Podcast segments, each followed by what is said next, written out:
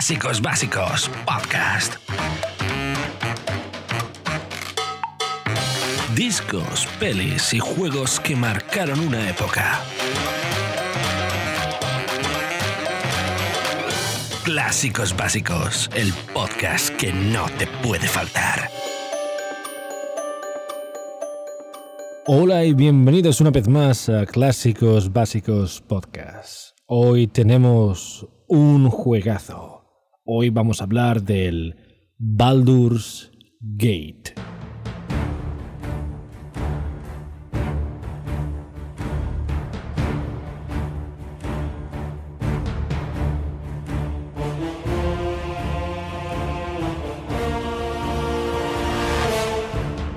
Baldur's Gate es un videojuego de rol de fantasía desarrollado por BioWare y publicado en 1998 por Interplay Entertainment. Este es el primer videojuego de la serie Baldur's Gate y se desarrolla en los Reinos Olvidados, escenario de la campaña del juego Dungeons ⁇ Dragons.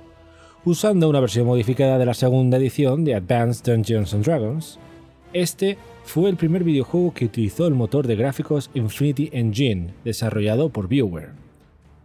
El juego obtuvo la aclamación de la crítica tras su lanzamiento y fue acreditado como el videojuego que revitalizó el género de los videojuegos de rol. Su éxito comercial dio lugar a una expansión titulada Baldur's Gate Tales of the Sword Coast, así como al desarrollo de una secuela titulada Baldur's Gate 2 Shadows of Arm, la cual tendría luego su propia expansión llamada Baldur's Gate 2 Throne of Baal. Nueve años después de su lanzamiento, la desarrolladora de videojuegos canadiense Beamdog realizó una adaptación del videojuego mediante una actualización del motor de juego Infinity Engine bajo el nombre de Baldur's Gate Edición Mejorada o Enhanced Edition. El juego nos sitúa en la región de Costa de la Espada, en el continente Faerun del universo ficticio de los Reinos Olvidados del juego de rol Dungeons and Dragons. El desarrollo del personaje del jugador además de su grupo de diversos acompañantes, ocurre en forma interactiva mediante diálogos, exploración y numerosas batallas. El juego gratifica al jugador según la moralidad de sus decisiones. Al principio del juego, el jugador se pone en la piel de un joven huérfano criado por el mago Gorion, en la antigua biblioteca de Candle Keep. Una noche, y sin dar explicaciones, Gorion nos insta a abandonar la ciudad inmediatamente, pero caemos en una emboscada y el propio Gorion muere asesinado. A la mañana siguiente encontramos a Imoen, una amiga de la infancia, también huérfana. Dado que la ciudad ya no parece segura, ambos deciden dejarla. Y así es como Baldur's Gate empieza a desarrollarse.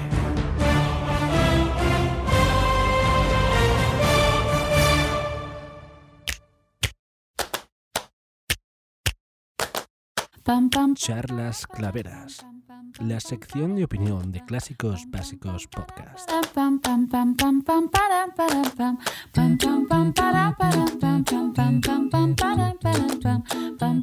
Hola a todos, bienvenidos al podcast de Clava una vez más. Soy Pablo Guet y estoy aquí para presentaros un juegazo de mi infancia que realmente me gustó mucho y creo que los demás que van a intervenir aquí también fue un, juegazo para ellos. Se llama el Baldur's Gate.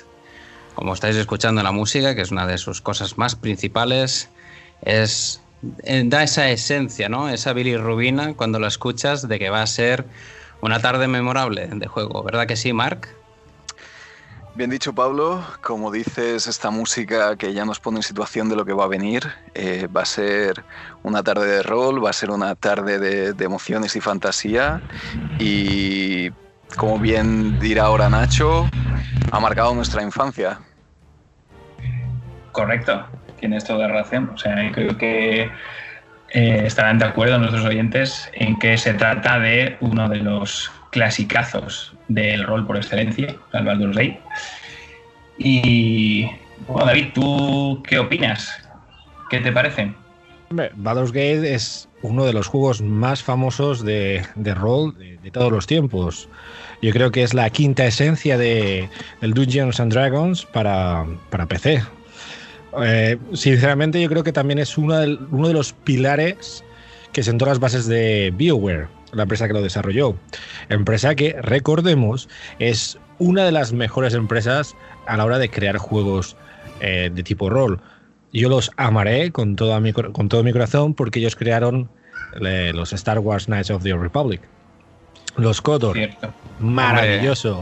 maravillosos dentro de donde los haya. ¿eh? El Kotor, el, Mar, el Mark y yo somos unos grandes amantes del Kotor, por ejemplo.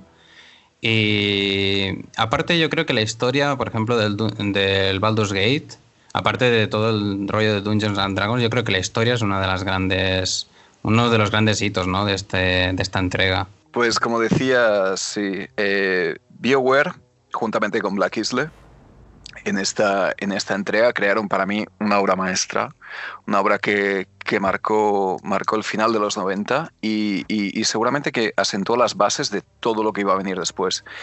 Y creo que es un juego que puedo rejugarlo y se podrá rejugar durante mucho tiempo, que difícilmente se ha llegado a algo similar o que lo pueda superar. Porque creo sin duda que este es un juego muy balanceado.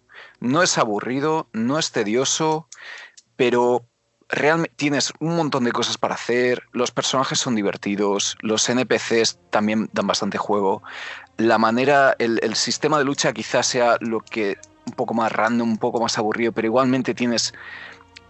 Se convierte en un challenge, sobre todo al comienzo, que comienzas con un personaje nivel 1, todo parece complicado, cualquier flecha malintencionada te puede llegar a matar.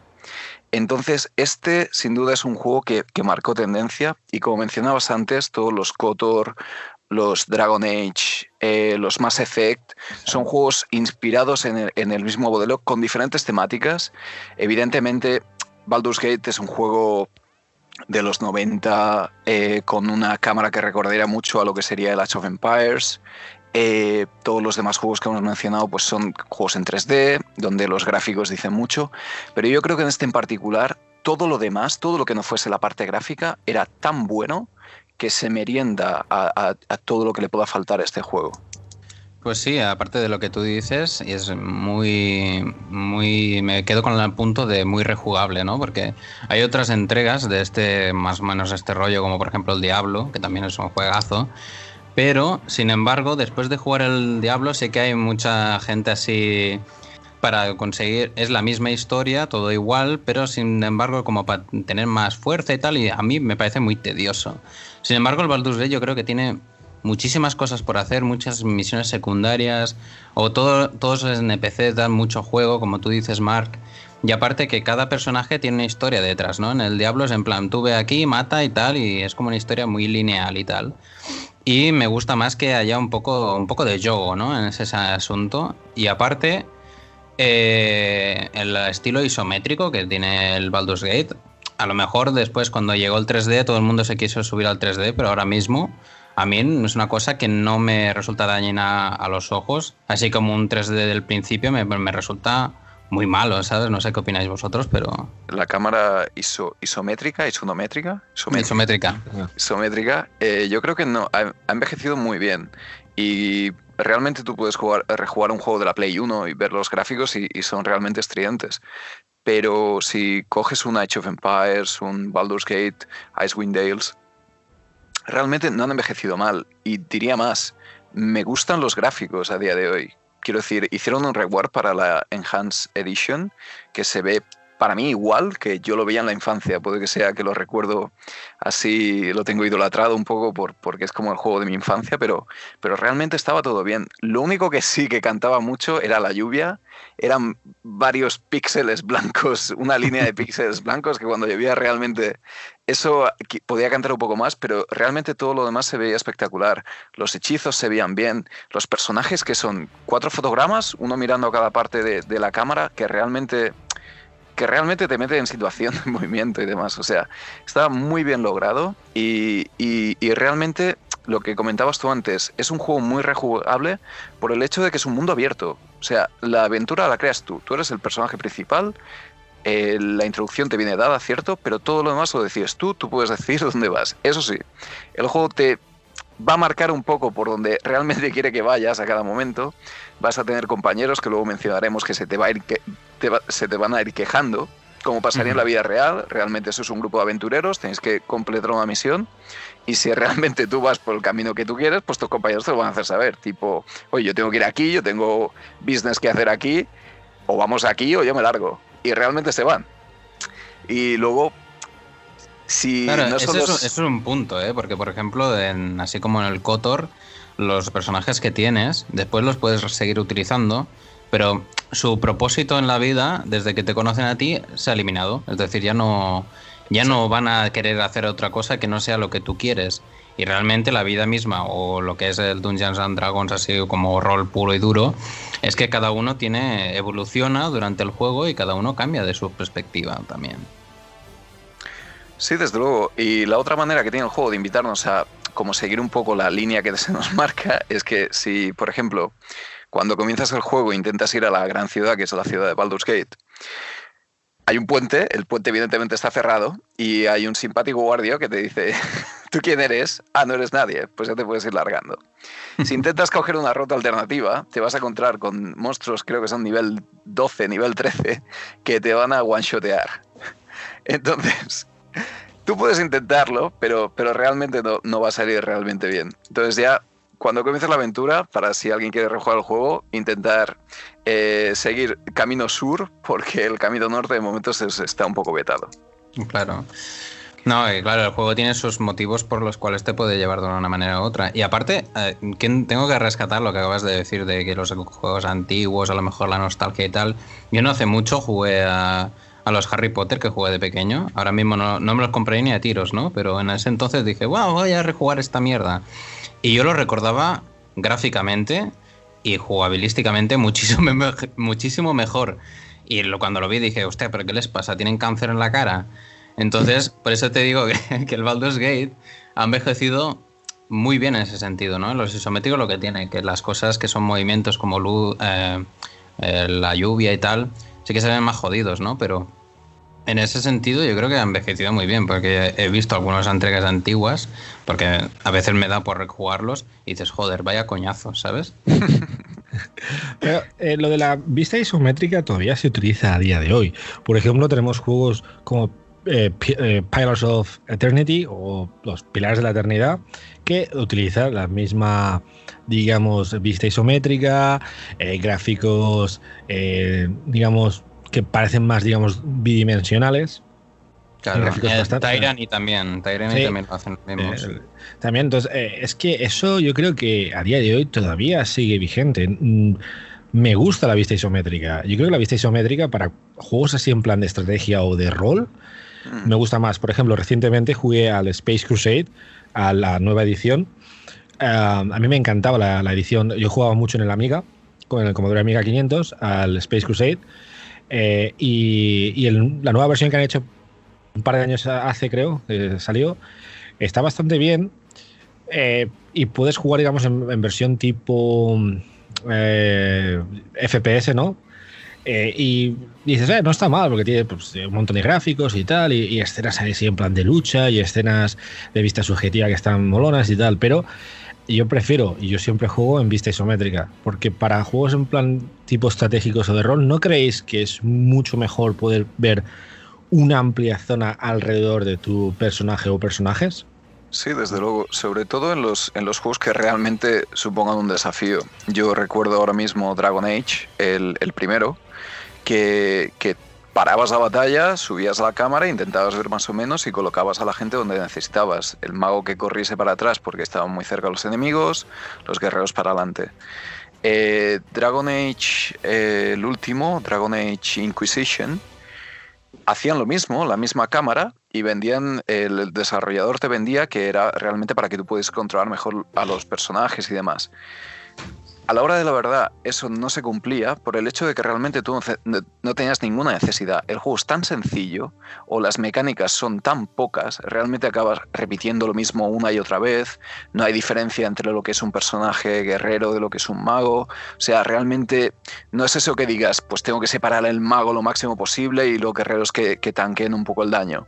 Realmente llega un momento que era repetir botones, repetir botones, repetir botones, mientras que el 1 sí que tenías que configurar qué hacía cada personaje, eh, hacer efectos en cadena, si lo congelo, este segundo personaje pues le va a pegar un golpe fuerte para acabarlo de, rematar. Y, sí, yo pienso que este tipo de cámara tiene aún cabida, tiene mucha utilidad. Pues eh, yo creo que si estáis listos chicos, eh, yo comenzaría a mencionar ya, ya la historia, porque este juego comienza en un sitio bastante especial, que es la ciudad de Candelero, en la costa de la Espada. Ya te comienza a poner en situación. Te creas un personaje, puedes elegir entre un montón de, fotos de tipos duros, algunas muy bien hechas, que aún no sé si, realmente era gente que, les tomara una foto o si lo hicieron con, con, con artistas que, realmente les dibujaron. Yo sé que hay algunas fotos que están muy bien hechas y otras que realmente parece que han juntado a cuatro amigos en un garaje, los hayan vestido más o menos y los hayan metido ahí en el juego. Te puedes crear un personaje, lo típico de rol, guerrero, luchador, explorador, mago, todo cubierto. También puedes juntar razas, enano, eh, semi-humano, todo lo demás. Realmente eso no me importa mucho porque el juego tampoco te va a comenzar a insultar por el hecho de ser un, un enano en una ciudad de humanos o se van a comenzar a decir, oye, tú eres un semi-elfo, ¿qué pasó con tus padres? Realmente eso no se va a dar, entonces te lo dejan elegir como quieras. Pero tú comienzas el juego, te has creado tu personaje, has hecho tus tiradas, todo genial, todo perfecto. Tú comienzas con un palo 100 monedas en el bolsillo y ahí ya te espabilas. Desde el principio el juego te ha demostrado que tú eres un don nadie. El mundo está realmente contra ti. Vas a la primera posada, ya te comienzan a decir que aquí no eres bien recibido. E intentas comprar un poco de, equipo, pero realmente las 100 monedas no te llegan para nada.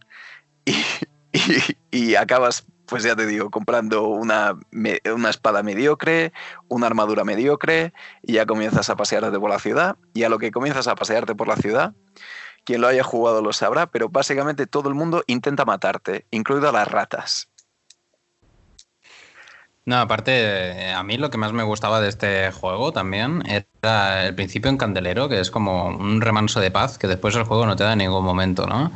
Y estás dando, estás dando vueltas en plan, aquí eres súper bienvenido y tal, y desde que muere tu máster, desde entonces ahí todo se vuelve una auténtica basura. Pero es un poco real como la vida misma, ¿no? Como si está en un lugar de fantasía en época medieval, era así, de la indigencia a la opulencia había un paso, ¿no? Sí. Y, yo creo que hace muy, mucho afán en ese sentido, en que te vas a tener que sacar las gachas del fuego tú mismo. Sí. O sea, realmente te tratan bien, porque hay ciertos monjes que te saludan y todo, ¿qué tal? Pero además gente ya te trata tipo, tú eres aquí un huérfano, aquí tú no pintas nada, y realmente si no fuese por tu padrastro, te hubiésemos echado hace tiempo. Claro.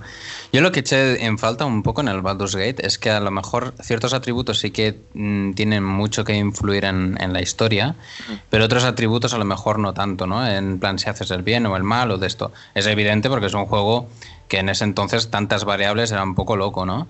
Y aunque a día de hoy sería más posible, sobre todo después de juegos como el Fable, que se basaban mucho en esa premisa, en plan, lo que hagas se influenciará.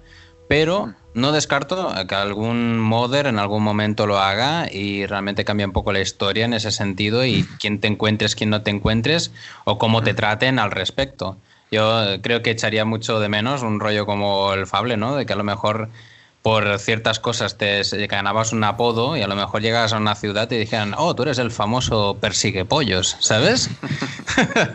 por poner un ejemplo. yo creo que sería un, un, pequeño matiz en una obra maestra que creo que, que, a todos nos gusta, ¿no? En ese sentido, el que busque eh, cosas en detrimento o peyorativas de este juego es que realmente mm, lo busca por, por los likes, ¿no? Porque realmente es un juego muy, muy, muy completo. Eso y el, y el carisma, el atributo de carisma, que aún sigo sin entender para qué sirve. Claro, eso es una de las eh, cosas que mucha gente dice, que dice, da igual, ¿sabes? Pero pues a mí es lo que más me gusta, el atributo de carisma, influenciar en la gente. Claro, pero realmente no tiene ninguna aplicación práctica en el juego. no es, que te abra líneas de diálogo, ni, ni que realmente te digan qué guapo que eres.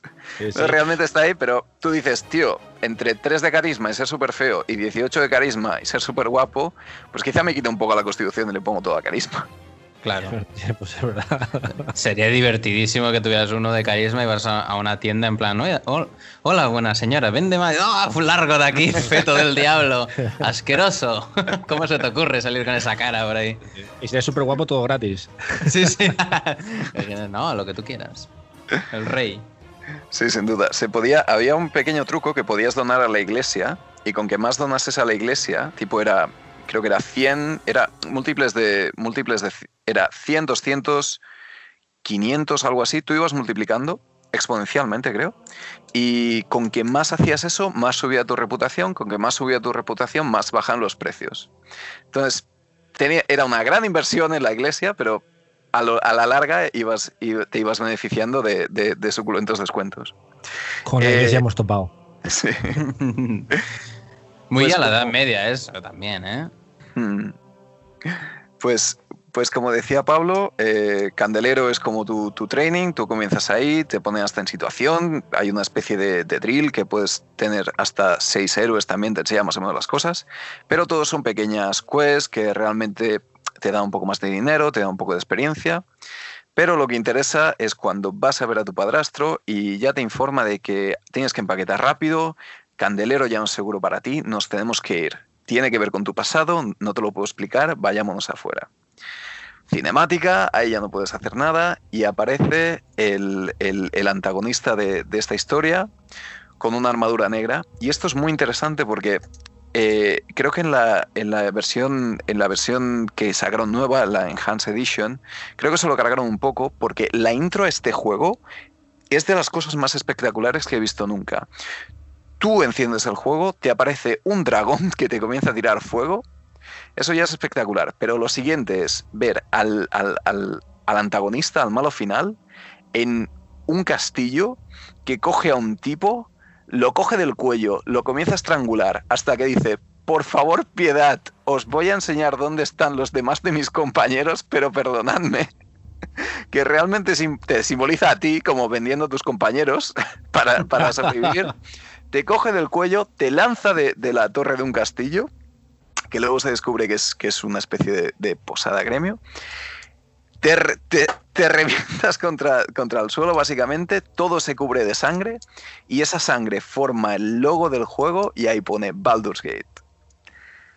Es que antiguamente los juegos realmente te ponían en situación rapidito, ¿sabes? En este Sí, sentido, sí. en plan, esto quiero jugarlo sí o sí. Sí. Yo creo que es una cosa que he hecho de menos de los, de los juegos actuales, ¿no? Ahora me acuerdo un poco como, por ejemplo, del Golden Axe, que también eh, creo que hablé con David en otra vez, que era en plan, no te explica mucho. Tú llegas, viene un colega tuyo ahí me- medio muerto, lo mata a alguien delante tuyo y eso es suficiente para matar todo lo posible, ¿no? Pues en este sentido ya te da un poco la idea de, de quién va a ser el malo, qué necesitas y que realmente es un tío poderoso porque está arriba, arriba de la puta torre, ¿sabes? Y tú, Sí, estás sí. ahí, y tú estás ahí abajo con las vacas. Y, y nada, ya claro, cuando lo ves dices, oye, este, este es el tipo de la intro, este tío me está hablando y, y justamente menciona que, que- que al padrastro que te entregue, que realmente se quiere vivir, que, que te deje ahí, que él ya se encargará de ti. Y evidentemente ahí ya asusta. Yo por lo menos como niño, ahí ya, ya comenzaba a preocuparme. Y a mí me pasó Y- también como niño eso de que después de que sales de Candelero eh, ya matan a- al máster y tal, y, y en teoría te aventuras fuera. Yo iba cagado, ¿sabes? Porque a cualquiera que te encuentras, eh, te encuentras aquellos dos medio locos y no sé qué, y era como, vale, me fío de ellos, no me fío, ¿sabes qué pasa? Que No, no, para mí era la sensación de decir, oye, estoy en el mismo sitio donde ha pasado la batalla esta, yo me largo de aquí. Porque el tipo este sigue en la zona, yo me, me- me voy. Y claro, cuando te viene como la primera compañera que te dice, oye, que, eh, que he visto todo, que no sé qué, como súper contenta y es del palo. No, no, yo me largo. Tú si quieres te quedas. Y Yo calla. no quería, no, quería, no quería explorar de pequeño por el decir, es que me lo topo. Me, al tío este me lo encuentro, yo me largo. a la primera de cambio. Pero claro, el Candelero hacía un poco como tutorial. ¿Vosotros estáis muy de acuerdo? En plan, que un juego tenga tutorial al principio, sí o no? ¿O ha sido un poco Sí. por encima? o qué? Yo, creo que de- depende del juego. En juegos así, digamos, que son un poquito más complicados, no es el típico mata-mata, yo creo que sí que debe haber un, un tipo de eh, de mundo, fase, tutorial, que te va a decir un poco, pues, oye, cómo, cómo jugar. Eh, te, va, te, va, a llevar de la manita, ¿no? Digamos, eh, no porque seas estúpido y no sepas jugarlo, sino porque y no, los, juegos, los juegos, digamos, de ahora mismo, de ahora mismo, los juegos actuales no tienen manuales, porque la mayoría de la gente se los compra online, por ejemplo, ¿no? Entonces, eh, es normal que siempre tengan una fase de introductoria. Los juegos antiguos, eh, como tenían siempre manual, y tenían un manual de instrucciones, y cómo jugar, y cómo, para qué sirven las teclas, y tal y tal, no necesitaban tanto. Pero un juego tan denso como Baldur's Gate, sinceramente yo creo que sí que es necesario tener un poco de, introducción, de, una fase, un mundo, algo que te va a introducir y te va a explicar paso a paso pues, cómo lanzar un hechizo, eh, cómo hablar con los personajes, cómo interactuar con el mundo. Yo creo, yo creo que sí que es necesario. ¿Y tú, Nacho, qué opinas? Yo creo que en juegos así de estrategia, simulación, es completamente necesario que haya un, al menos una campaña o un escenario donde te explique un poco cómo funciona todo, ¿no? qué tipo de, recursos necesitas, cómo funciona, eh, las misiones, etc. en este tipo de juegos, por mucho manual que tengas, creo que es necesario para acostumbrarte un poco a la mecánica del juego. Y más cuando se trata de, de juegos así que empiezan ya bastante fuerte. Sí, y además eh, yo creo que está muy bien integrado este, o sea, no es realmente un tutorial, no te congelan la cámara y te dice ataca aquí, ataca aquí, no. O pulsa aquí para abrir inventario. O aquí puedes comprar gemas que te. No. Eh, realmente lo que me gusta del juego es que está muy bien integrado. Tú te puedes saltar ese, ese training, que no pasa nada. Eh, pero realmente, poco a poco, tú dices, vale, puedo hablar con personajes. Los personajes como me intentan introducir la historia y me dicen, ves a tal sitio realmente no estás obligado, pero los personajes como que te van diciendo, pues ves de este sitio a este sitio, de este sitio a este sitio, y poco a poco tú vas cumpliendo misiones, vas haciendo cosas y vas descubriendo realmente cómo se interactúa con el mundo, cómo se interactúan con los objetos. Eh, hay una pequeña batalla que te enseñan un grupo de seis héroes cómo, cómo trabajan entre ellos. Está bien, realmente no te lo explica todo, pero te pone en situación. Eh, Sí, a mí también me pasa eso porque, por ejemplo, la segunda vez que lo jugué, porque me lo compré hace, bueno, ahora un año así, eh, la nueva edición, el tema es que no me acordaba de casi nada, evidentemente. Entonces, algunas cosas sí que eran más intuitivo, en plan parar el tiempo, mirar este cofre, mirar aquello, eh, cómo es el grupo y tal, porque ya había jugado otros juegos de este tipo. Pero había una cosa que era del tutorial que dije, venga, venga, esto fuera, que cree que soy tonto. Y después, pues sí, sí que era tonto, ¿sabes? Porque no me acordaba cómo se hacía. Y es cuando eh, los que son clérigos o magos que tienen que, si tú te encuentras con un pergamino con una magia, no sé qué, debes de memorizarla en tu libro y tal. Y entonces después de eso tú puedes elegir una cantidad X de, de magias que ya tengas eh, memorizadas y entonces ahí tú puedes utilizarlas en combate. Y eso realmente como me lo pasé así un poco, después no sabía hacerlo. Y digo, a ver, este que inútil, no hace nada, no sé qué, maldito, y tiene el puto pergamino. Entonces, claro, eh, es una cosa que tuve que parar y dije, a ver, voy a mirar por internet y tal, ¿sabes? Pero pues claro, a mí realmente los tutoriales dentro de esto no, me acaban si, si, son muy, muy tediosos, ¿no? Si son muy de esto. Pero yo creo que el Baldur's Gate es muy intuitivo, ¿sabes? En ese sentido. Sí, y seguramente habrá mecánicas que, yo ni siquiera conozca que, tampoco he utilizado. Lo de espantar a los no muertos es algo que aún sigo sin entender muy bien cómo funciona.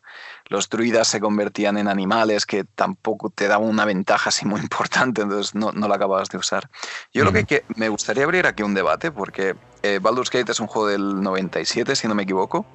Eh, luego estaba Baldur's Gate 2, luego estaban los Icewind Dales, Hearth of Winter. Eh, pero lo que me interesa aquí mencionar es, sacar una versión como mejorada del juego, o como un, remake del juego, HD, que es eh, Baldur's Gate Enhanced Edition.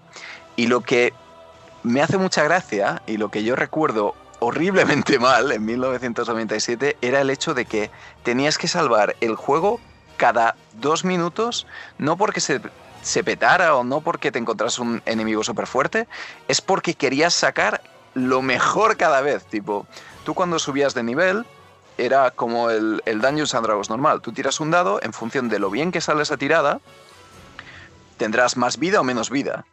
Evidentemente tú quieres tener el máximo de vida, y entonces tienes que salvar, cargar, volver a tirar, salvar, cargar, volver a tirar. Con los hechizos que mencionabas antes, los clérigos le venían dados los hechizos, pero los magos podías o encontrarte pergaminos o, o comprarlos y tenías una posibilidad de que el tipo lo memorizase o que no. Sí, exacto. Entonces, claro, tenías que salvar la partida, eh, comenzar a memorizar hechizos. Bien, bien, bien, fallido, ¿no? Cargabas. Entonces, como no querías memorizar uno, salvar, memorizar otro, salvar, a veces te la jugabas un poco, decías, va, tres seguidos, que, que me siento con, con, suerte. Y al último, evidentemente, te decía que no, tenías que cargar y era, era una continua historia. Y la otra cosa que sí que, que, cambiaron era el hecho del inventario, que esto sí que lo odiaba a muerte, que era que tú tenías paquetes de 20 flechas y según ibas tirando flechas, pues el paquete se quedaba como medio abierto. Eh, las que cogías del suelo también eran ítems de 5 o 6 y tenías que coger las flechas, ponerlas junto a otras flechas, ir juntando paquetitos de flechas para luego seguir jugando. Ahora, en, la, en, la, versión moderna tienes paquetes de 60 flechas que se te juntan automáticamente. Entonces, el minijuego que era meterte en los, en los inventarios de los personajes y moverte todo el loot de uno a otro para que te, para, para que te cabiera todo lo máximo posible, para evitarte viajes a la ciudad, de vender toda la morralla que habías ido juntando de kobolds, etc., pues eso ahora ha cambiado. También introdujeron, creo que eran bolsas infinitas, de capacidad infinita, que hacían que tu inventario se, se, volviese infinito y pudieses meter todo el loot que quisieras. Entonces me gustaría abrir un poco de debate de qué os parece el hecho de que simplifiquen o modernicen mecánicas, se cambia, cambia un poco la esencia del juego, acorta horas de juego, el jugador tiene que sufrir. ¿Qué pensáis de todo esto? Pues en mi sentido voy a romper una lanza y voy a decir que a mí me gustaba que fuera complicado. Yo soy de la, yo soy de la escuela del tibia, ¿sabes? en el cual era todo muy complicado, ¿no? Y en ese sentido, por ejemplo, el hecho de los reroll es un poco, en esa época hay muchos de esos y justamente a día de hoy se sigue haciendo más moderadamente porque en ese entonces, claro, las pausas para diferentes eh, probabilidades se notaban más. En este sentido, como los juegos ahora lo hacen todo fluido, pues no sabes en qué momento están haciendo probabilidades, a lo mejor lo están haciendo en todo momento, ¿no? Pero hay juegos como por ejemplo el Pokémon, que también depende de qué Pokémon te utilices, no sé qué, te salen con unas stats o otras, o el Diablo que antes he dicho también, hay ciertas armas que te aparecen o no, que estas tienen unas armas o no, y tú que estas tienes o no. Entonces, lo veo más complicado si es con una fluidez, porque realmente ni te enteras de que, de que realmente te ha salido una cosa u otra. Y en este sentido eh, sí que se nota y, el regrabar y volver a hacer da un poco, como hemos dicho, de yogo, ¿no? En el sentido del inventario, a mí me gustaba, que a lo mejor podían haber simplificado ciertas cosas como lo de las flechas y tal, pero nunca me ha acabado de creer los, los juegos en los que tú puedes coger de todo y no te pesa nada, ¿no? Es como po muy poco real en ese sentido y hay otro eh, que hablamos el otro día como el Project Zomboid que es muy importante el peso que llevas, qué llevas, qué no te llevas y entonces es ese minijuego de decir, vale, tengo que ir a este sitio, qué me interesa llevarme, qué no me interesa llevarme y hacer unas decisiones. Y a lo mejor cuando estás allí dices, mierda, tendría que haberme traído eso, ¿sabes? O mierda, me he quedado corto de aquello. Es más, mmm, en detrimento de decir, no, tengo que hacer paquetitos y tal, que a lo mejor ese es un error de programación o de, de, idea en ese sentido, del palo, no, hostia, no habíamos pensado en ese asunto, sino simplificar ciertas cosas como los paquetes, pero no simplificar el hecho de que a lo mejor, eh, como por ejemplo, este juego que estábamos jugando, el Dance Book, ¿te acuerdas, Mark? Mm. Este, en, en, mitad de la mazmorra, tú puedes vender loot que tienes. Y dices, a ver, ¿a quién? ¿A quién se lo vendo? ¿Sabes esto? ¿Qué está pasando? No, a lo mejor debería ser, vuelvo a la posada, vendo a alguien, cotizo precios de diferente gente, a ver qué puedo vender. Yo creo que ese minijuego es una cosa que me gusta, ¿no? En ese sentido, porque le da un, un poco de realismo a la economía propia del momento. Entonces, en ese sentido, a mí me gusta esa pequeña dificultad que hay en ese sentido, ¿no? Y en el sentido de que tienes que organizar, y más en un juego como a lo mejor el Baldur's Gate, que es de estrategia pura y dura de, de combate o de exploración y tal, el saber a quién te llevas, por qué te lo llevas, qué llevas encima. Yo creo que a lo mejor simplificar ciertas mecánicas, pero otras no está mal que esté, en, mi opinión. qué opinas? Eh, el original, yo prefiero esa, digamos, como ese minijuego, esa dificultad extra. No me gustan los juegos que tú tienes como eh, un armario infinito, ¿no? O un bolsillo infinito, el bolsillo de, del amigo Novita, no, Novita no. Uh, Doraemon. Doraemon, Doraemon, ¿no? Eh, me encantaría tener el bolsillo de, Doraemon, pero no, yo prefiero eh, la vieja esencia. Yo creo que lo cambiaron más que nada porque ahora los jugadores son mucho más de yo lo quiero todo fácil, todo instantáneo, es todo mucho más rápido. La gente no quiere esperar, no quiere, quiere más acción, más acción, más acción. Entonces, sinceramente, yo creo que eh, ese cambio ha ido a peor. Esa, es mi, opinión. Ah, yo prefiero el hecho de que tienes que controlar eh, digamos, tienes que viajar y tienes que vender tus eh, pues, toda la porquería que no quieres, eh, tengo que ir de, este sitio al otro sitio para vender, tal y cual. Yo prefiero, digamos, toda esa dificultad extra añadida, todos esos pasos extra añadidos, que digamos que lo fácil, lo fácil, lo inmediato. Pero bueno, yo entiendo que lo, cambian porque los tiempos cambian y el perfil del jugador medio cambia y aunque estos juegos no son para los jugadores ocasionales o jugadores, digamos, ¿no? de perfil medio, eh, la gente sigue, digamos, cambia. Entonces, mm. tienen más eh, como más ayuda, tienes eh, como más... Em, es como incluso la programación, ¿no? Yo antes se programaba de una forma mucho más arcaica, mucho más artesanal, y ahora mucho más librerías que te facilitan la vida. Ah, ya no tengo que hacer esto, ya no tengo que hacer lo otro, ya no tengo que hacer lo otro. Entonces, cada vez es como más, más fácil y a la vez menos performante. Pues en los juegos también creo que pasa algo parecido. Yo creo que también es, si lo haces así de complicado, le da una envoltura a la historia, ¿no? Porque, por ejemplo, en el Baldur's Gate, creo recordar que había una misión en plan, hay escasez de hierro en no sé qué sitio, ¿no? Algo así era.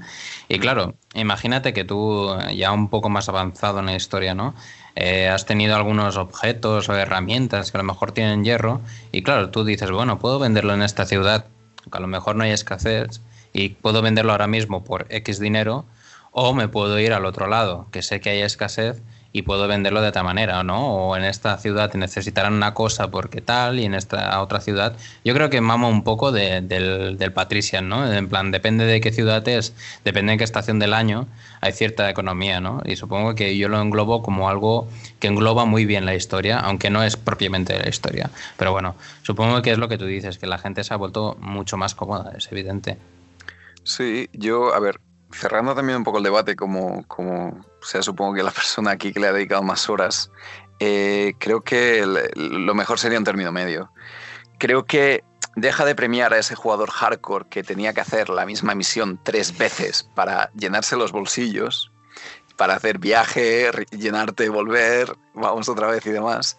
Eh, pero el tema de las flechas, por ejemplo, yo creo que, se agradece tantísimo porque creo que fue una generación traumada por el hecho de, realmente tener que clicar en las malditas flechas hasta hacer paquetes suficientemente grandes como para que te cabiera alguna cosa más.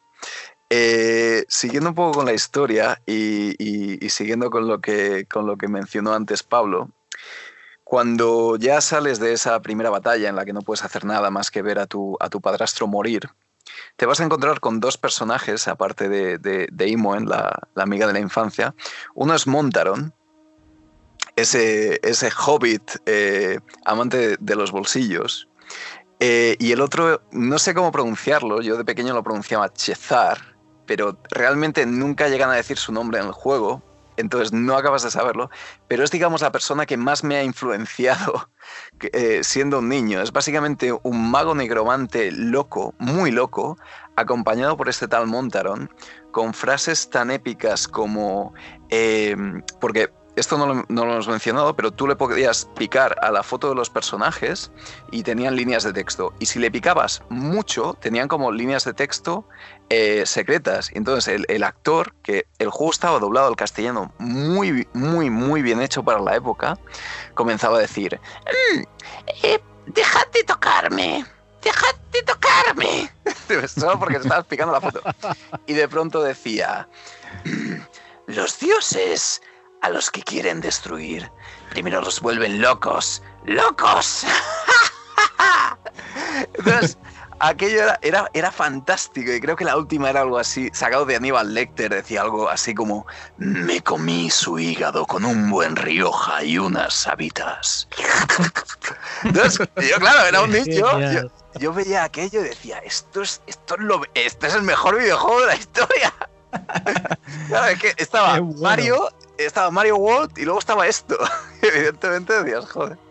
Y, sí, sí, pues evidente, tú tenías poca línea de diálogo, pero básicamente el tipo decía, eh, te queremos ayudar, eh, joven muchacho, te veo, te veo herido. Algo que realmente no iba en conjunción con, lo que decía el personaje cuando le picabas a la foto, pero eran estos dos tipos que te querían ayudar y que te mencionaban ya que habías que hacer de hierro el sur y que por qué no ibas todos juntos, etc. Y sí, ¿por qué no? Todos para adelante. Continuamos un poco más adelante, llegabas a la posada del, brazo amigo, ese, ese, castillo tan, tan, tan épico, tan, tan, tan genial, que eran diferentes plantas que puedes ir explorando y que, había diferentes aventureros y demás. Ahí veías la esencia rolera pura. Que, tanto ha inspirado después partidas que, llegamos a hacer eh, con grupos de amigos y, demás. Entonces, eh, en este sitio se te juntan Khalid y Yahira, Khalid, eh, un personaje poco, poco amado, por lo menos por mí, porque era ese guerrero que tenía muy poca fuerza y como mencionaba Pablo podía llegar muy poco loot, tenía un 120 eh, libras de, peso que podía cargar, que eso es nada. Entonces decías, este tipo que se supone que debe ser un guerrero, héroe y demás, este es un patata. Pero si lo intento echar, me echan a Yahira, que es una druida luchadora que, que puede sacar relámpagos del cielo y destruir enemigos, pues esta me interesa. Es, mm, ¿cómo me puedo quitar al tipo este de encima? Pero es que están casados. Y digo, pues ya está. el truco que había básicamente era matar a Khalid. O sea, tú podías coger la, espada, atacar a un compañero, matabas al compañero. Eh, Yahira decía la línea de, de, audio que era, oh Khalid, no, has muerto. Eh, te lo quitabas de la del grupo y ya está. Eh, ella ya no salía. Entonces tenías ya un grupo bien formado entre el, ladrón, el loco, la amiga de la infancia y la, y la, y la guerrera aquí druida que estaba bastante buena, que sería, que sería Yajira, y ya listos para, para aventurarnos. Pedazo de pues grupo que vamos, que, que eso ni en las mejores películas de cine. pues le diste cera, ¿eh? porque yo realmente no, había, en mi inocencia, de, no había intentado matar a ninguno del grupo, pero sí que es verdad que sí que había probado en tocarlos mucho y sí que me habían salido esas líneas de texto. Y aparte lo pensé porque lo he hecho con esta nueva, no lo había hecho de pequeño, ¿sabes? No, no me había apetecido eso o no lo había pensado, pero lo hice ya de más mayor y me recordó mucho al Warcraft 3 o al Warcraft 2 que también cuando tocabas mucho a los personajes salían líneas de texto eh, escondidas o si tocabas mucho una oveja y tal explotaba cosas de estas, ¿sabes? Entonces yo creo que son pequeños guiños que a los programadores y a lo mejor a la comunidad también les ha gustado, ¿no? Que hay ciertas cosas como easter eggs, ¿no? Mm. Sí, recuerdo también había una ciudad, creo que era um, Nashville, Nashville, Nashville. Eh, había unas lápidas y tú picabas a la lápida y salían como mensajes de los programadores, tipo, pues aquí murieron todos los que intentaron desarrollar el juego después de la segunda semana. Eh, aquí, gracias Ted por las pizzas, cosas así. Y había una de las lápidas que tenía algo, una cosa particular que decía algo así como eh, en honor al héroe que murió eh, decapitado por no sé qué.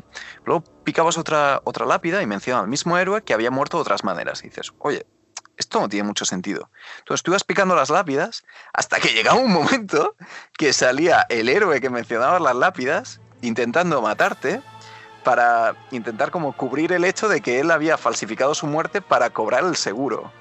era, bueno. era muy bueno. eran, eran, easter eggs fantásticos.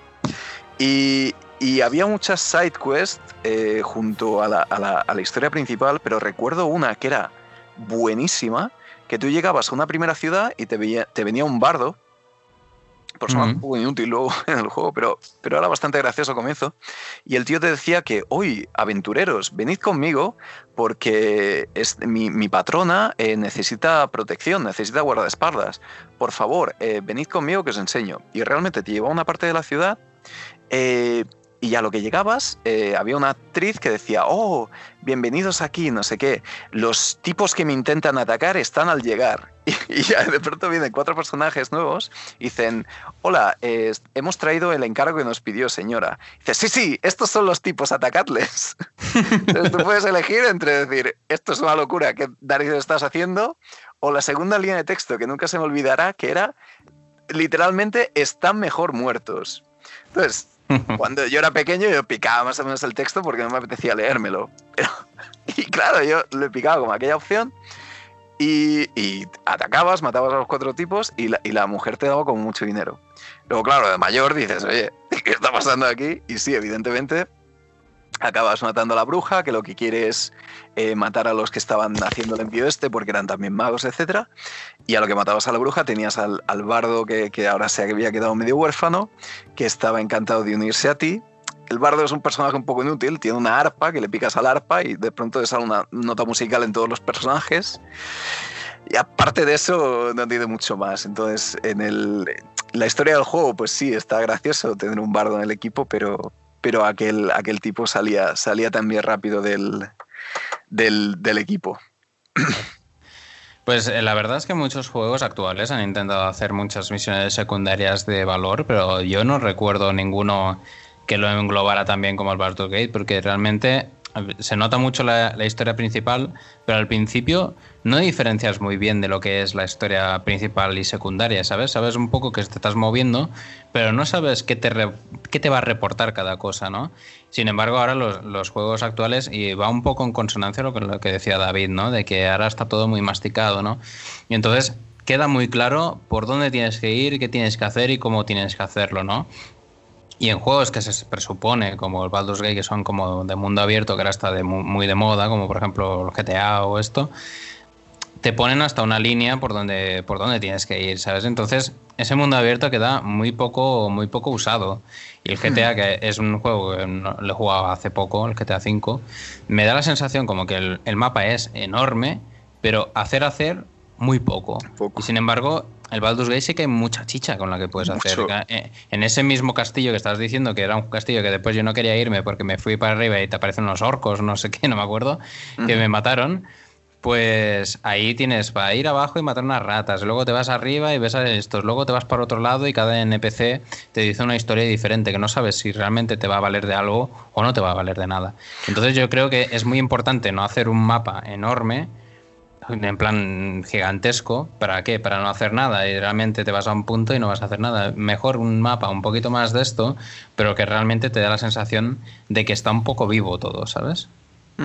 Aparte del hecho de la cámara y, cómo funcionaba, para el que no lo haya jugado lo, puede entender, tenías diferentes áreas, eh, tenías como cuatro puntos cardinales. Si tú te ibas al norte del mapa, te desbloqueaba el área que estaba justo por encima. Eh, si te ibas al sur, la, justo debajo, derecha, izquierda, lo mismo. Y la parte simpática de esto es que el mapa tenía áreas que ya te habían marcado, pero por cada área tenías las cuatro maneras de, viajar, digamos. Y el, y el, mapa era Age of Empires, o sea, estaba completamente en negro y según ibas explorando ibas abriendo. Entonces, cada área comértela entera te llevaba, te llevaba un buen rato. Y si de pronto no habías salvado y te iba mal la batalla y te mataban, tenías que volver a comenzar desde el principio. Y en cada mapa tenías que ir norte, sur, este y oeste para asegurarte de que si había algún área más, desbloquearla. Entonces esto te llevaba un, rato muy largo. Y en ciertas áreas realmente no había nada, pero en otras era espectacular. claro. Claro, dime, dime. No, no, prosigue, prosigue. Eh, jugabas al juego, de pronto llegabas a una especie de circo donde había una mujer de piedra. Y, había un tipo que decía, pues paguen para ver a la mujer de piedra, paguen para ver a la mujer de piedra. Si conseguías un, pergamino de antipetrificación, conseguías utilizarlo contra ella y ella se convertía y, revivía y era un clérigo que era muy poderoso, por cierto. Entonces, un montón de, no lo llamaría side quest, sino de cosas que hacer que, realmente desbloqueaban tramas súper interesantes. Eh, no podemos acabar el podcast sin mencionar a, Minsk, que era un, explorador que tenía un hámster, que el hámster era parte del inventario, que no le podías quitar el hámster. Y este también tenía líneas de, diálogo que eran fantásticas. El tipo estaba loquísimo. Eh, tenía una habilidad que era eh, enfurecerse, que le hacía más fuerte, pero a veces podía salir mal y atacaba a tus compañeros y, iba... Y, ese personaje iba en conjunción fantásticamente bien con las líneas de diálogo, que era básicamente un tipo hablando con su hámster, diciendo, atácales, atácales a los ojos, bubú. Era, era fantástico. Y este tipo, eh, que era como el héroe definitivo porque había una, una, bruja que había sido secuestrada y él quería salvar a esa bruja. Y luego el problema es que había un mago que a mí particularmente me encantaba y ese mago quería matar a esa bruja para hacer un ritual. Y entonces era, tengo que elegir entre el logo del hámster o el mago que me mola. pues al final, salvando mucho, cargando mucho, conseguías matar a la bruja sin que el otro se diese cuenta, para luego que el mago se te quedase en el equipo y luego hablarle al tipo y que estuviese contento, aún buscando a la bruja sin saber que estaba muerta. Eh, había combinaciones que estaban muy, muy, muy divertidas para luego crearte el equipo que tú realmente querías. Y esta es la ventaja de ese juego. Nada de ocho héroes y los tienes todos porque sí. No, no. Aquí estás limitado a seis y te damos personajes cada vez que te gusten más para que te sientas fatal y tengas que elegir entre los personajes que tienes un apego emocional o estos que te vienen nuevos que tienen unas habilidades bastante tochas. Está muy, muy, muy simpático. Hombre, Mins con, su hamster boo era, era la hostia. Realmente ha quedado como, como uno de, de, los épicos del juego, realmente.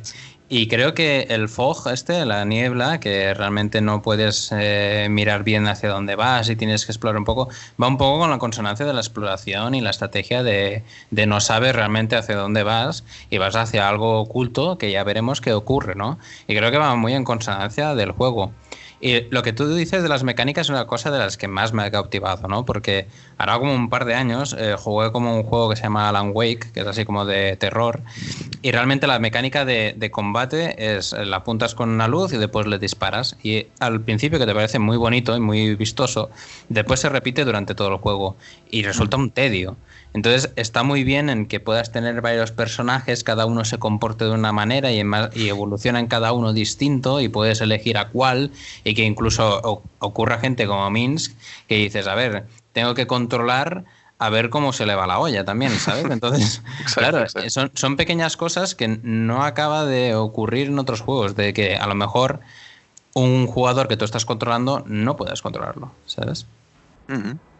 Y, hablando de nuevo de la mecánica, había una cosa que estaba muy divertida, que eran los hechizos. Bueno, divertida para mí, para muchos sería tedioso. Era que tú tenías, estabas limitado de hechizos, sobre todo en los primeros niveles tenías muy pocos hechizos donde elegir, y el hechizo lo usabas una vez y se gastaba por el resto del día. Tenías que acampar para que todo se volviese a la normalidad, la vida se te recuperase, los hechizos también. Mientras acampabas te podía salir mal la acampada y te atacaban bandidos o te atacaban monstruos. Ergo tenías incluso menos vida y menos hechizos, intentabas volver a acampar, tenías aún menos vida, menos hechizo, y ahí ya intentas sobrevivir como podías, conseguías acampar bien y todo se recuperaba. Y esto fue lo que me gustó muy poco de Pillars of Eternity, que vosotros mencionasteis, cogí el juego aquel con mucha ilusión, pero lo dejé muy rápido por el hecho de que los magos tenían una habilidad que no se gastaba nunca. Tú, tenías un tú tienes un hechizo que es igualmente poderoso que cualquiera de los hechizos que se gastan, pero este es infinito. Entonces, no le veo ninguna lógica. Alguien seguramente que nos comente dónde está la gracia de eso. Yo la desconozco. No veo ninguna gracia a que tengas hechizos que se te gasten y un hechizo que no. Y que realmente la diferencia entre ellos sea tan poca que no llegues, a, no llegues a percibirla. Entonces te obligas a utilizar el hechizo que es infinito, pero esto se convierte en algo súper aburrido. Entonces, eso realmente no, no, no, no lo llegué a entender. Tampoco entendé de Pillars of Eternity que llegases a un, un, poblado donde estaba toda la gente colgada de árboles, que el rey se le había ido la cabeza y había comenzado a, a ahorcar gente. Yo como personaje legal bueno, si yo veo a gente ahorcada de árboles, o me largo de ahí comienzo a, infundir aquí ley y orden para, que la gente me escuche. O sea, quizás no legal bueno, porque el legal bueno sería como el que sigue el sistema, pero caótico bueno, como el rebelde que quiere hacer el bien bajo cualquier concepto. Ese es mi género, caótico bueno.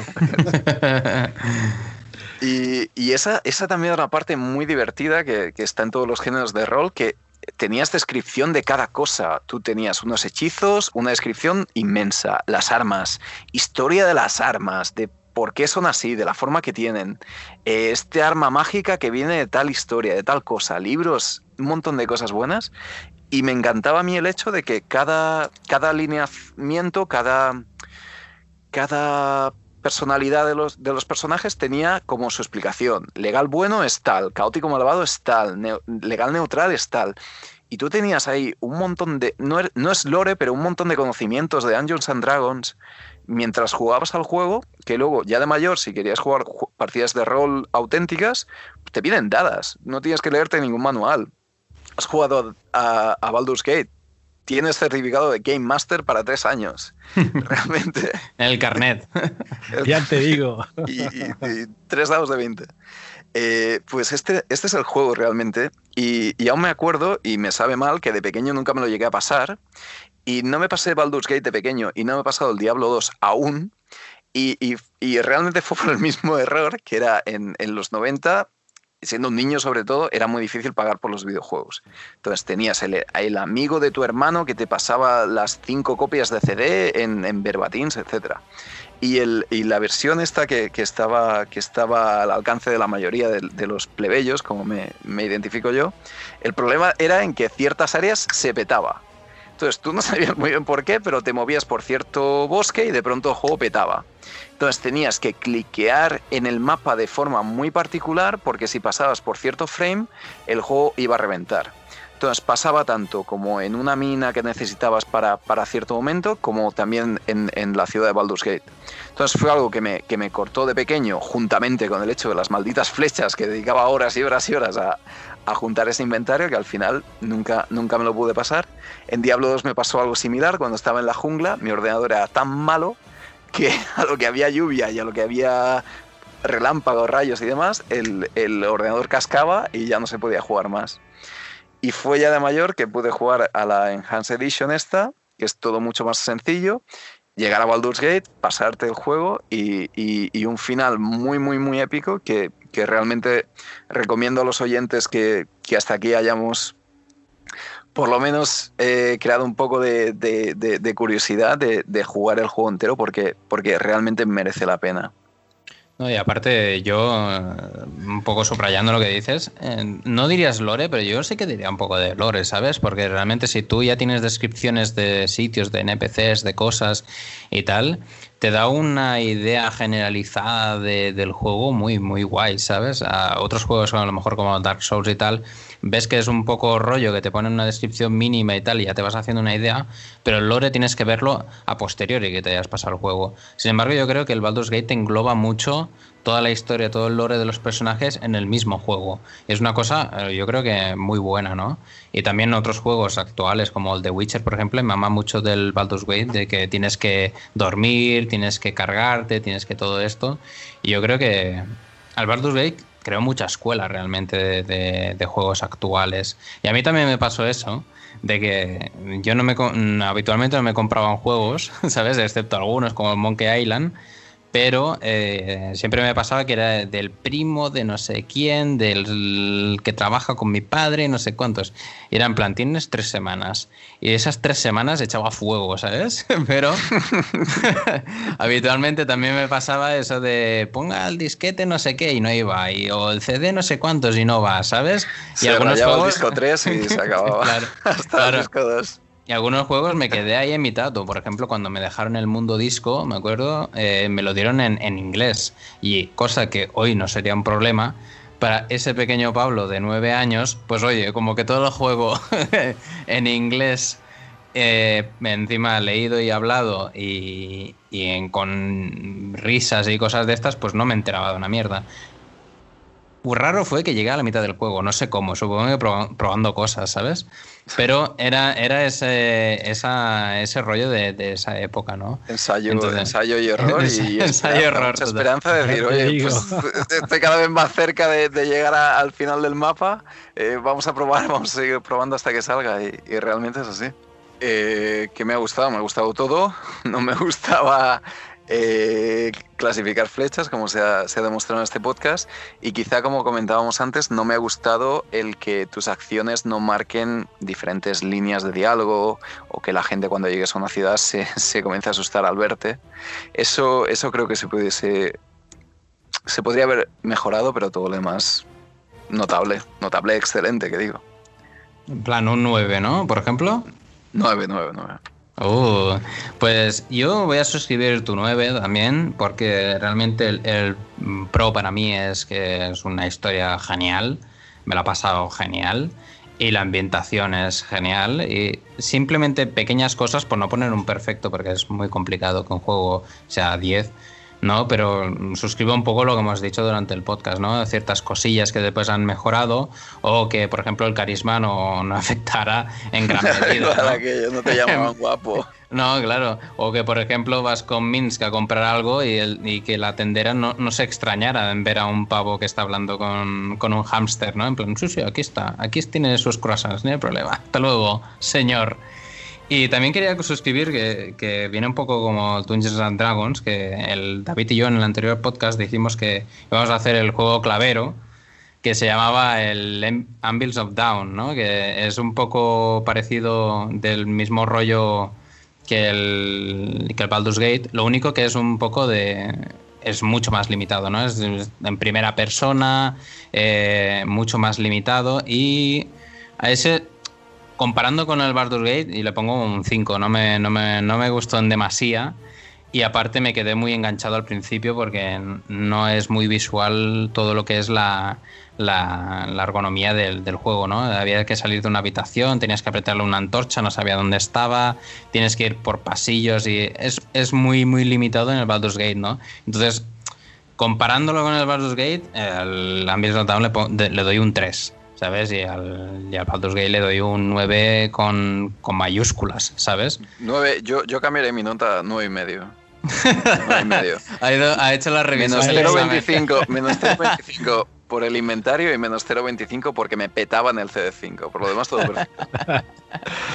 Pues eh, yo sí que le daría también eh, un 9 a, por a la versión original, un 8,5 a la versión, eh, digamos, moderna, solo porque han cambiado una serie de cosas que yo creo que le, que le quita un pelín, solo un pelín la, la, la esencia del original.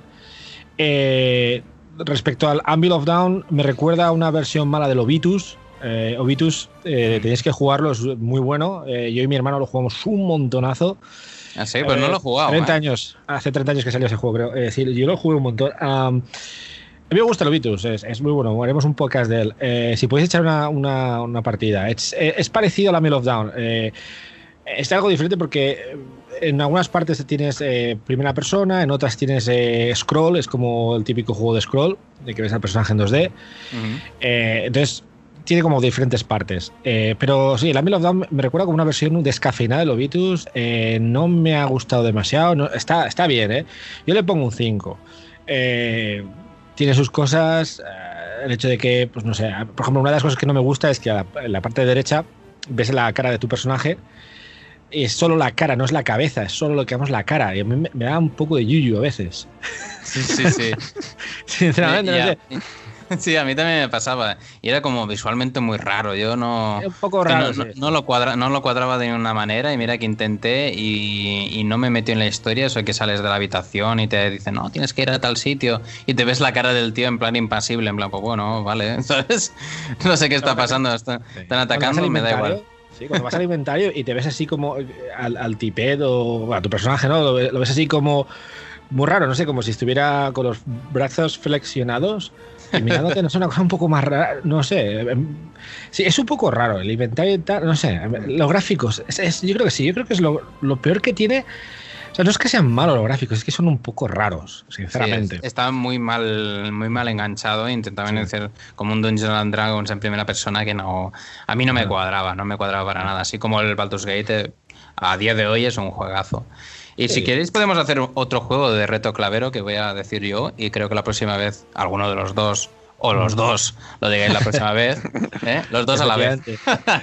eh, que voy a decir, el no lo he jugado, pero se llama el Colonization. Mm. Un juego de estrategia oh, de europea del Nuevo Mundo. Ah, sí, pues mira, no lo he jugado nunca, tío. Ese te puedo decir de pe a pa todo. Ese habrá jugado pues- mil horas. Yo tampoco, Ostras. yo tampoco lo he jugado, así que me gusta el desafío de jugarlo un poco y comparar nuestras sensaciones con las de. Con la tuya este que, claro, que lo sabes tanto, David. Yo no he jugado nunca y lo, y lo estaba mirando el otro día y dije, hostia, pues parece ahí, comienza en 1492, tal, ahí, un, un rollo bueno, ¿eh? Ah, está, está genial, digo, está genial. Eh, a mí me gusta mucho. eh, yo he jugado por un montón de horas. Tiene eh, cosas que. no- El juego es- no es difícil para nada, es mucho más sencillo que el Civilization. Y te digo que yo creo que os, va a gustar. Gráficamente, pues evidentemente ya tiene muchos años.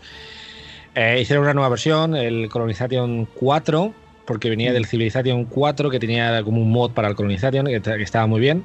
Sí, es que me recuerda un poco a ese rollo, ¿no? Un poco al... Sí, es, es, digamos, es, es como la civilización, pero solamente del nuevo mundo, ¿no? Que tienes una. eh, tienes que, o sea, el, el objetivo es independizarte del Reino Unido o de España o de. mm, es España, Reino Unido, a Portugal. Francia. No, Portugal no, Francia y Holanda. Mm, interesante, interesante. Eh, y, y te vienen con un montón de. Digamos, te, te vienen eh, los borbones ahí. oh. eran, eran los austres, pero para el momento que te, que te independizas son los borbones. Llegan los borbones ahí con las hachas y dices, no, malditos. Vete a cazar, vete a cazar elefantes. ¡Oh, oh, oh! Perdón. Ahora, ahora estoy, en la lista negra, ¿Estoy en la lista negra? Oh, Está en la lista negra. Pues Eh, bueno, tenemos- ahora que lo tenemos van a deberes. tocar, difícil. Tenemos deberes, eh, nosotros este y tú pasarte al Baldur's Gate, versión 1997, modo Con las hardcore, flechas. con las flechas, y me cuentas. Perfecto. Pues nada, que vaya muy bien, caballeros. Eh, nos vemos en la próxima sesión. Eh, encantado de, de que estéis aquí. Esta es vuestra casa. Y nos vemos en el próximo podcast. Hasta Un luego. Hasta luego.